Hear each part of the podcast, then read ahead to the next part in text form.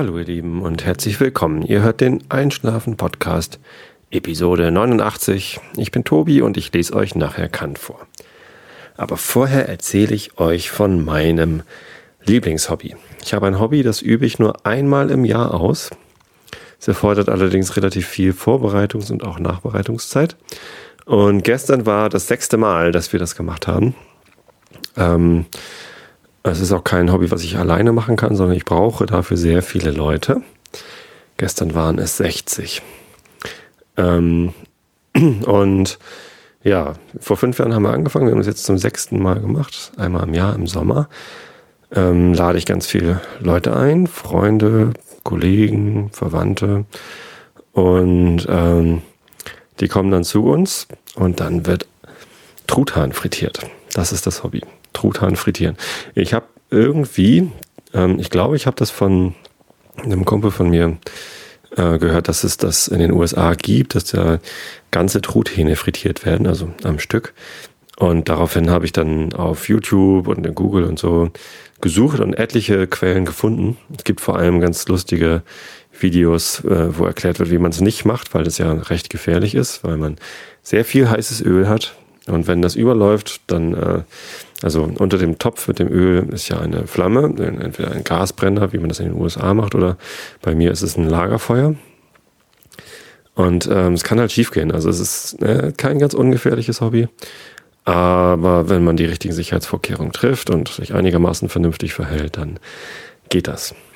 Truthahn frittieren. Also wie geht das? Man muss also einen großen Topf haben. Ich habe da von den Pfadfindern, ich war früher mal bei den Pfadfindern, habe noch gute Verbindungen, habe ich einen großen Kupferkessel mit so drei großen Ösen, äh, einer Kette und einem Dreibein.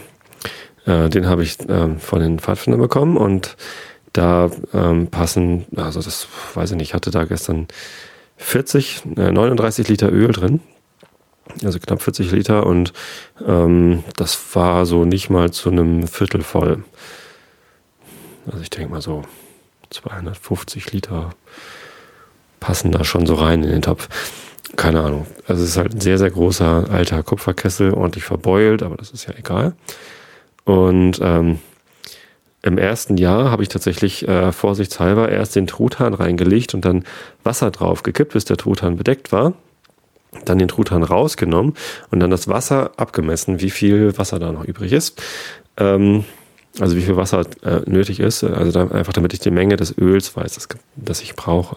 Weil wenn das ähm, Öl überschwappt, ist das halt eben gefährlich. Also da, so hatte ich das rausgefunden. Ich habe allerdings nur im ersten Jahr habe ich einen Truthahn frittiert. Ähm, bei allen anderen Anlässen habe ich dann zwei Truthähne gemacht, weil einer dann doch zu wenig war für die Anzahl der Gäste. Ja, und ähm, dann hängt man diesen Topf mit dem Öl über ein Feuer und ähm, wartet, bis das Öl heiß ist. Allein das dauert halt schon irgendwie so eine Dreiviertelstunde. Und dann, ähm, wir nehmen den Topf dann immer runter und ähm, tun dann die Truthähne rein. Und das ist der beste Moment beim Truthahn frittieren, wenn man die frischen Truthähne in das heiße Fett gibt. Das zischt und brodelt und blubbert, das ist unglaublich. Und ähm, gestern habe ich äh, mein äh, mobiles Aufnahmestudio mit rausgenommen und Rainer, ein Arbeitskollege von mir, der hat ähm, auf Aufnahme gedrückt und das mitgeschnitten. Deswegen kriegt er jetzt den Originalsound von frittierten Truthähnen hier zu hören. Kommt jetzt Ansprache? Ja, alle schon seit 10 Minuten. Nee, wir müssen erst mal den Topf runter. Hier, einen mutigen, jungen, starken Mann brauche ich. Georg. Ein mutiger, junger, starker Mann. Georg hat das letzte Mal gemacht. Ich bin durch mit der Geschichte. Ich bin durch damit. Keine Ahnung. So, wir müssen jetzt gleichzeitig anheben.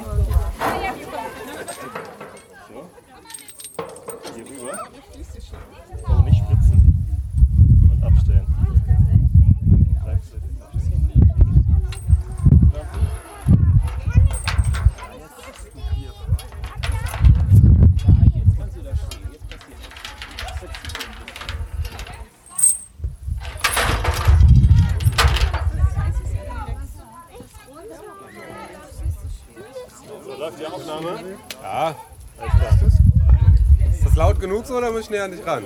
Ich weiß es nicht. Komm mal ruhig mit zu mir. Warm. So, liebe Freunde, es geht zur Sache. Der leckerste Moment des Truthahnfrittierens erfolgt jetzt. Wir freuen uns, dass ihr alle da seid. Ähm, herzlich willkommen nochmal.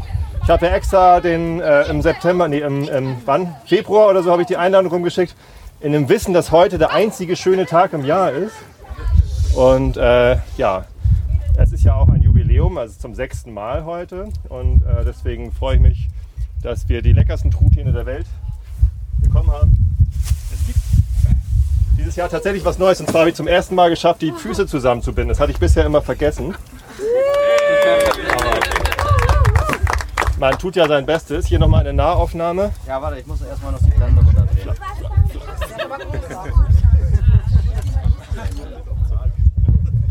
So, und jetzt hier bitte Nahaufnahme vom Ton. Achtung. Und. So,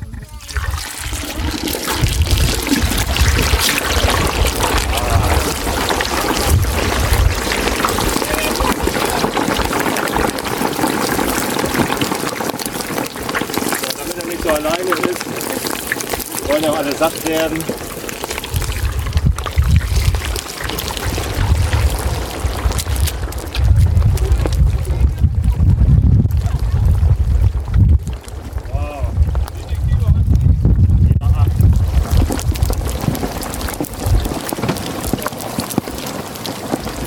Haben dieses Jahr 39 Liter Öl. Bisschen mehr als letztes Jahr, aber es ist gut so. Es sprudelt ja nicht drüber, das ist ja ganz gut. Ja, dreiviertel Stunde, jemand muss auf die Uhr gucken. Ja, genau, halb sechs. Halb sechs. Was? Bei mir ist es äh, ach so, halb sechs ist fertig. Ja. Mm, lecker. Ja, ähm, ich halte natürlich immer eine kleine Ansprache. Ähm, ich habe diesmal sogar noch vergessen, die Sicherheitshinweise auszusprechen. Ähm, das ist natürlich ganz wichtig, dass da keine kleinen Kinder äh, in den Topf fallen und so. Das wäre ein bisschen ungünstig. Wobei ich, gestern habe ich mich zum ersten Mal verletzt beim Truthahn frittieren. Und zwar war das hinterher, ich hatte noch zwei Hähnchen geholt, weil die Truthähne so ein bisschen mager aus, aussahen. Das waren nur so 8 Kilo Truthähne. Und ich hatte eigentlich versprochen äh, bekommen, dass das 15 Kilo Truthähne sind. Und äh, die waren halt so nur so 8 Kilo jeweils und dann habe ich noch zwei Hähnchen schnell dazu gekauft. Und die schwammen natürlich ganz unten im Fett. Ähm, und als ich sie dann rausholen wollte mit der Fleischgabel, bin ich tatsächlich mit dem Zeigefinger ins heiße Fett gekommen. Ähm, zum Glück war das offensichtlich gar nicht mehr so heiß und ich habe das auch ganz schnell abgewischt an meiner Schürze. Ähm, und ja, es ist halt eine leichte Verbrennung, so es ist leichter Druck, Schmerz noch, aber nicht so nicht so wirklich schlimm. Ich habe wirklich Glück gehabt, wenn das noch richtig heiß gewesen wäre und ich nicht so schnell reagiert hätte, dann ähm, hätte ich einen frittierten Finger gehabt. Naja, habe ich zum Glück nicht. Ja, genau. Ähm, so viel dazu. Also dann kommen die Truthähne da rein und dann gibt's dieses leckere Geräusch. Eine Dreiviertelstunde brauchen die. Also ich weiß nicht, wer von euch Truthähne schon mal zubereitet hat im Backofen. Das dauert mal so locker fünf Stunden, bis so ein Truthahn durch ist, weil er halt sehr langsam dann gegart wird. Und beim Frittieren reicht eine Dreiviertelstunde im Fett. Äh, wenn man den Truthahn reintut, durch dieses Geräusch, was ihr da eben gehört habt, sind die sehr schnell verschlossen. Die Poren sind sehr schnell ähm, dicht. Und der ganze Saft bleibt drin im Fleisch und es ist einfach sehr, sehr saftig hinterher. Und ähm, einfach nur lecker. Nach dieser Dreiviertelstunde muss man den vorsichtig rausheben. Ähm, das mache ich mit zwei Fleischgabeln, sehr waghalsig immer, aber zum Glück ist mir das noch nie passiert, dass der Truthahn von den Fleischgabeln runterrutscht und ins Fett planscht und ich das ganze Fett auf die Hose kriege. Ja, das wäre, glaube ich, unangenehm. Ja, ähm, ist zum Glück noch nie passiert. Und dann äh, werden sie nochmal in Alufolie eingewickelt, damit sie nachgaren können. Die sind dann noch recht heiß und ähm, damit es auch ganz durchgegart ist, wickelt man die dann nochmal ein bisschen ein. Ja, und dann ähm, kann man sie aufschneiden und fachgerecht äh, filetieren. Und ähm, ja, da werden da ganz viele Leute von satt. Wir machen das immer so, dass die Gäste alle nochmal äh, was mitbringen fürs Buffet. Dann kommen da so ganz viele Salate, Nudelsalate und Kartoffelsalate und frische Salate. Und eine Arbeitskollegin hat gestern ganz leckeren Ketchup mitgebracht, selbstgemachten, so ein, so ein Barbecue-Soße eigentlich. äh, glaube ich. Keine Ahnung, war sehr lecker. War, ich, hab, ich esse ja immer als letzter dann und ähm, muss immer nehmen, was dann noch übrig ist. Aber gab noch ein bisschen was. Und ja, es ist herrlich. Und dann ein paar Leute bringen noch Nachtisch mit. Es gibt ein legendäres Tiramisu, das ein Ex-Arbeitskollege ähm, immer macht. Und ja, es ist einfach ein tolles Fest. Und das Beste gestern war, glaube ich, neben dem Geräusch der ins Fett gelassenen Truthähne das Wetter, weil wir den Termin, 20. August, also heute ist ja Sonntag und die Episode erscheint morgen am Montag. Und am Samstag war das Fest und ähm, wir haben den Termin, ich weiß es nicht mehr, im Februar oder so geplant. Wir machen das immer recht langfristig vorher, weil wir viele Leute mit Kindern einladen und wenn die dann ihren Sommerurlaub planen, dann sollen die halt rechtzeitig wissen, ob sie da sind oder nicht zum Truthahn frittieren. Das ist einigen Leuten tatsächlich wichtig. Und äh, ja, vor allem uns natürlich, dass die Leute kommen. Ja, deswegen ähm, planen wir das immer recht frühzeitig. Und ja, wie gesagt, im, im Januar oder Februar war dann der Termin, stand fest, 20. August, relativ spät geplant, damit die Truthähne schon ein bisschen größer sind, also ins Ende der Sommerferien, beziehungsweise hier in ähm, ja, Hamburg auch, in Niedersachsen sind die Sommerferien, Schulferien schon zu Ende gewesen. Ja, und ähm, das war der erste Tag im August, der wirklich, wirklich schön war. Und schon heute wäre es nicht mehr so schön gewesen, weil es zwischendurch mal getröpfelt hat und so eine drückende Schwüle den ganzen Tag über Karkensdorf lag. Es war recht heiß. Und ja, es war gestern einfach perfekt. Ich fand es echt wunderbar. Die Leute waren alle glücklich und gut drauf und es hat allen gut geschmeckt. Das ist ja auch mal wieder, ich weiß gar nicht, ähm, ob es irgendwann schon mal irgendwem nicht geschmeckt hat, aber es, äh, für mich ist es immer wieder ein kleines Wunder, dass das wirklich funktioniert, dass man Truthähne am Stück frittieren kann. Ähm, ja, aber es funktioniert und ähm, es ist noch nie was Schlimmes passiert und toi toi toi hoffen wir mal, dass es so bleibt. Nächstes Jahr wieder. Ah, herrlich. Das ist ein tolles Hobby. Ich stelle noch mal ein paar Fotos, damit ihr euch das noch besser vorstellen könnt, ähm, in das Blog zum Einschlafen-Podcast, also einschlafen-podcast.de. Ich habe letztens gesehen, dass jemand auf das äh, Blog gekommen ist mit dem Suchbegriff in Google Einschlafen-Podchart. Äh, Podcast schreibt man P-O-D-C-A-S-T. Podcast. Einschlafen-Podcast. Genau, da könnt ihr noch mal gucken ähm, wie das aussieht, so ein frittiertes Fisch. Sehr, sehr lecker. Ja, was gibt's noch zu erzählen? Morgen geht's wieder ins Stadion, Fußball gucken. St. Pauli gegen Duisburg. Und äh, ich habe nochmal Grüße aus Aachen bekommen, weil ich ja nach dem Spiel gegen Aachen Grüße nach Aachen gerichtet hatte. Also schönen Dank nochmal äh, an die Aachener Hörer. Und äh, Morgen grüße ich dann ganz besonders die Duisburger Hörer. Ich habe mal geguckt in Google Analytics und tatsächlich haben gestern und vorvorgestern mal Leute aus Duisburg auf den Einschlafen-Podcast geguckt. Wahrscheinlich wollen sie sich schon mal äh, schlau machen, welche Fangesänge wir denn singen, weil ich habe in der letzten Episode ganz waghalsig zur Gitarre gegriffen und euch mit meinem Gesang genervt. Ähm, es hat sich noch niemand darüber beschwert. Das äh, finde ich ganz gut. Also vielen Dank, dass ihr da so ähm, geduldig mit mir seid. Und an alle St. Pauli-Fans, die morgen im Stadion sind, ähm, nochmal den, äh, den Fangesang, hey ja, yippie yay, nur noch 27 Punkte bis zum Klassenerhalt. Und ich habe schon einige Leute gehört, die fanden das ein bisschen zu pessimistisch. Ähm, ja, wieso pessimistisch? Also diese 27 Punkte, die müssen wir erstmal kriegen. Und dann haben wir den Klassenerhalt gesichert. Wenn wir Pech haben, kriegen wir ähm, über 70 Punkte zusammen und dann haben wir den Klassenerhalt auch nicht, weil wir dann leider aufgestiegen sind. Aber da glaube ich mal noch gar nicht dran. Das ist noch ziemlich weit weg. Erstmal geht es um den Klassenerhalt und wenn der gesichert ist, dann kann man immer noch Spaß haben. Ja, morgen gegen Duisburg. Ich bin gespannt. Hoffentlich ist es schönes Wetter im Stadion. Wir sitzen auf der Nordtribüne, Nordkurve, ähm, allerdings ganz vorne auf den Sitzplätzen und ich glaube, wenn der Wind so ein bisschen aus Richtung Süden kommt, dann werden wir ganz schön nass da, wenn es regnet. Aber das macht nichts. Das ist ja nicht so schlimm. Kann man sich ja entsprechend anziehen. Also, so, ich bin jetzt schon ein bisschen müde gesammelt. Ich lese euch jetzt einfach was vor, und zwar Immanuel Kant. Der Grund, warum ich unter Naturwissenschaften stehe. Andererseits, ich habe jetzt gerade gesehen, es gibt eine Philosophie-Kategorie in iTunes. Ähm, die ist allerdings nicht unter Wissenschaft und Medizin, sondern die ist unter Gesellschaft oder so, was mich so ein bisschen irritiert hat. Weil Philosophie ja durchaus ähm, eine Wissenschaft ist, oder nicht? Also vielleicht nicht unbedingt eine Naturwissenschaft. Ähm, das, darüber kann man sicherlich streiten. Wahrscheinlich eher eine Geisteswissenschaft, aber ähm, auch nur aufgrund der Entwicklung der letzten 500 Jahre. Davor war das bestimmt auch eine Naturwissenschaft. Und ähm, also zu Kants Zeiten gab es sicherlich schon andere Naturwissenschaften. Physik und Mathematik gab es da schon als eigenständige ähm, Wissenschaften.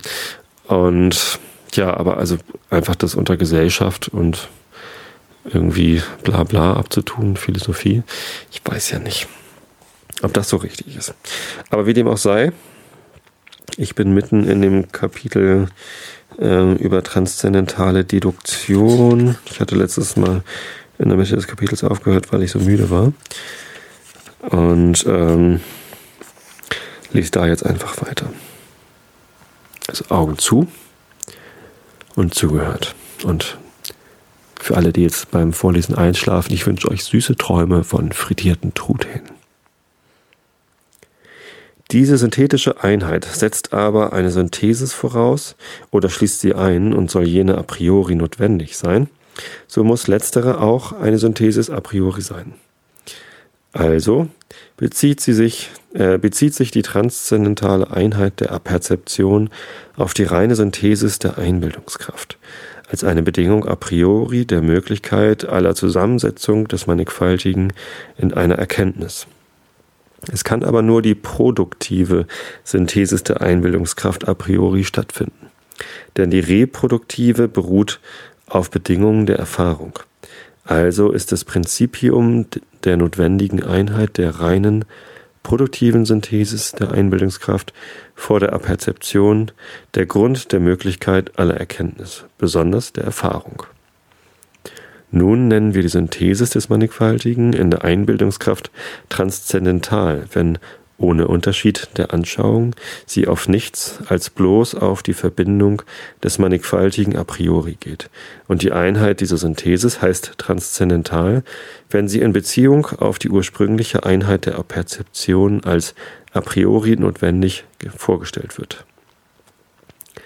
Da diese letztere nun der Möglichkeit aller Erkenntnisse zum Grunde liegt, so ist die transzendentale Einheit der Synthesis der Einbildungskraft die reine Form aller möglichen Erkenntnis, durch welche mithin alle Gegenstände möglicher Erfahrung a priori vorgestellt werden müssen.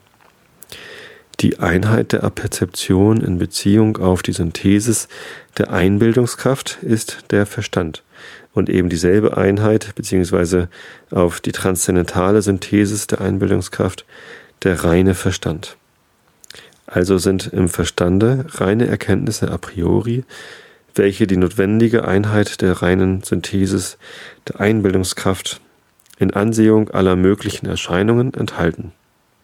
Dieses sind aber die Kategorien, das heißt reine Verstandesbegriffe. Folglich enthält die empirische Erkenntniskraft des Menschen notwendig einen Verstand, der sich auf alle Gegenstände der Sinne, obgleich nur vermittelst der Anschauung und der Synthesis derselben, durch Einbildungskraft bezieht, unter welchen also alle Erscheinungen als Data zu einer möglichen Erfahrung stehen. Da nun diese Beziehung der Erscheinung auf mögliche Erfahrung ebenfalls notwendig ist, weil wir ohne diese gar keine Erkenntnis durch sie bekommen würden und sie uns mithin gar nichts anging, so folgt, dass der reine Verstand vermittels der Kategorien ein formales und synthetisches Prinzipium aller Erfahrung sei und die Erscheinungen eine notwendige Beziehung auf den Verstand haben. Jetzt wollen wir den notwendigen Zusammenhang des Verstandes mit den Erscheinungen vermittels der Kategorien dadurch vor Augen legen, dass wir von unten auf, nämlich dem Empirischen anfangen. Das Erste, was uns gegeben wird, ist Erscheinung, welche, wenn sie mit Bewusstsein verbunden ist, Wahrnehmung heißt. Ohne das Verhältnis zu einem wenigstens möglichen Bewusstsein würde Erscheinung vor uns niemals ein Gegenstand der Erkenntnis werden können und also vor uns nichts sein, und weil sie an sich selbst keine objektive Realität hat und nur im Erkenntnisse existiert, überall nichts sein. Weil aber jede Erscheinung ein mannigfaltiges enthält, mithin verschiedene Wahrnehmungen im Gemüte an sich verstreut und einzeln angetroffen werden, so ist eine Verbindung derselben nötig, welche sie in dem Sinne selbst nicht haben können. Es ist also in uns ein tätiges Vermögen der Synthesis dieses Mannigfaltigen, welches wir Einbildungskraft nennen und deren unmittelbar an den Wahrnehmungen ausgeübte Handlung ich Apprehension nenne. Fußnote dass die Einbildungskraft ein notwendiges Ingredienz der Wahrnehmung selbst sei, daran hat wohl noch kein Psychologe gedacht. Das kommt daher, weil man dieses Vermögen teils nur auf Reproduktionen einschränkte, teils weil man glaubte, die Sinne lieferten uns nicht allein Eindrücke, sondern setzten solche auch sogar zusammen und brächten Bilder der Gegenstände zu Wege, wozu ohne Zweifel, außer der Empfänglichkeit der Eindrücke, noch etwas mehr, nämlich eine Funktion der Synthesis derselben erfordert wird. Fußnote Ende. Die Einbildungskraft soll nämlich das Mannigfaltige der Anschauung in ein Bild bringen. Vorher muss sie also die Eindrücke in ihre Tätigkeit aufnehmen, das heißt apprehendieren. Es ist aber klar, dass selbst diese Apprehension des Mannigfaltigen allein noch kein Bild und kein Zusammenhang der Eindrücke hervorbringen würde, wenn nicht ein subjektiver Grund da wäre, eine Wahrnehmung, von welcher das Gemüt zu einer anderen übergegangen, zu den nachfolgenden herüberzurufen und so ganze Reihen derselben darzustellen, das heißt ein reproduktives Vermögen der Einbildungskraft, welches denn auch nur empirisch ist. Weil aber wenn Vorstellungen, so wie sie zusammengeraten, einander ohne Unterschied reproduzieren, wiederum kein bestimmter Zusammenhang derselben, sondern bloß regellose Haufen derselben, mithin gar keine Erkenntnis entspringen würde, so muss die Reproduktion derselben eine Regel haben, nach welcher eine Vorstellung vielmehr mit dieser als einer anderen in der Einbildungskraft in Verbindung tritt. Diesen subjektiven und empirischen Grund der Reproduktion nach Regeln nennt man die Assoziation der Vorstellung. Würde nun aber diese Einheit der Assoziation nicht auch einen objektiven Grund haben, so dass es unmöglich wäre, dass Erscheinungen von der Einbildungskraft anders apprehendiert würden, als unter der Bedingung einer möglichen synthetischen Einheit dieser Apprehension, so würde es auch etwas ganz Zufälliges sein, dass sich Erscheinungen in einem Zusammenhang des, der menschlichen Erkenntnisse schickten. Denn ob wir gleich das Vermögen hätten, Wahrnehmungen zu assoziieren, so bliebe es doch an sich ganz unbestimmt und zufällig, ob sie auch assoziabel wären. Und in dem Falle, dass sie es nicht wären, so würde eine Menge Wahrnehmung und auch wohl eine ganze Sinnlichkeit möglich sein, in welcher viel empirisches Bewusstsein in meinem Gemüt anzutreffen wäre, aber getrennt und ohne dass es zu einem Bewusstsein meiner selbst gehörete, welches aber unmöglich ist. Denn nur dadurch, dass ich alle Wahrnehmung zu einem Bewusstsein der ursprünglichen Perzeption zähle, kann ich bei allen Wahrnehmungen sagen, dass ich mir ihrer bewusst sei. Es muss also ein objektiver, das heißt vor allen empirischen Gesetzen der Einbildungskraft a priori einzusehender Grund sein, worauf die Möglichkeit, ja sogar die Notwendigkeit eines durch alle Erscheinungen sich erstreckenden Gesetzes beruht, sie nämlich durchgängig als solche Data der Sinne anzusehen, welche an sich assoziabel und allgemeinen Regeln einer durchgängigen Verknüpfung in der Reproduktion unterworfen seien diesen objektiven Grund aller Assoziationen der Erscheinung nenne ich die Affinität derselben. Diesen können wir aber nirgends anders als in dem Grundsatze von der Einheit der Aperzeption in Ansehung aller Erkenntnisse, die mir angehören sollen, antreffen. Nach diesen müssen durchaus alle Erscheinungen so ins Gemüt kommen oder apprehendiert werden, dass sie zur Einheit der Perzeption zusammenstimmen, welches ohne synthetische Einheit in, ihren Verknüpfung, in ihrer Verknüpfung, die mithin auch objektiv notwendig ist, unmöglich sein würde. Das ist aber ein langer Abschnitt. Oh, vier Seiten noch. Ich glaube, da mache ich jetzt mal lieber Schluss, sonst werde ich gleich wieder zu müde und verhaspel mich andauernd. Also, ich hoffe, ihr seid eingeschlafen und ähm, ich hoffe, ihr fiebert morgen Abend mit, für welche Mannschaft auch immer. Fußball, Ist äh, ein interessanter Sport und alle, die sich nicht für Fußball interessieren, äh, interessieren sich ja vielleicht für Kant. Also, ich wünsche euch allen eine gute Nacht und bis zum nächsten Mal.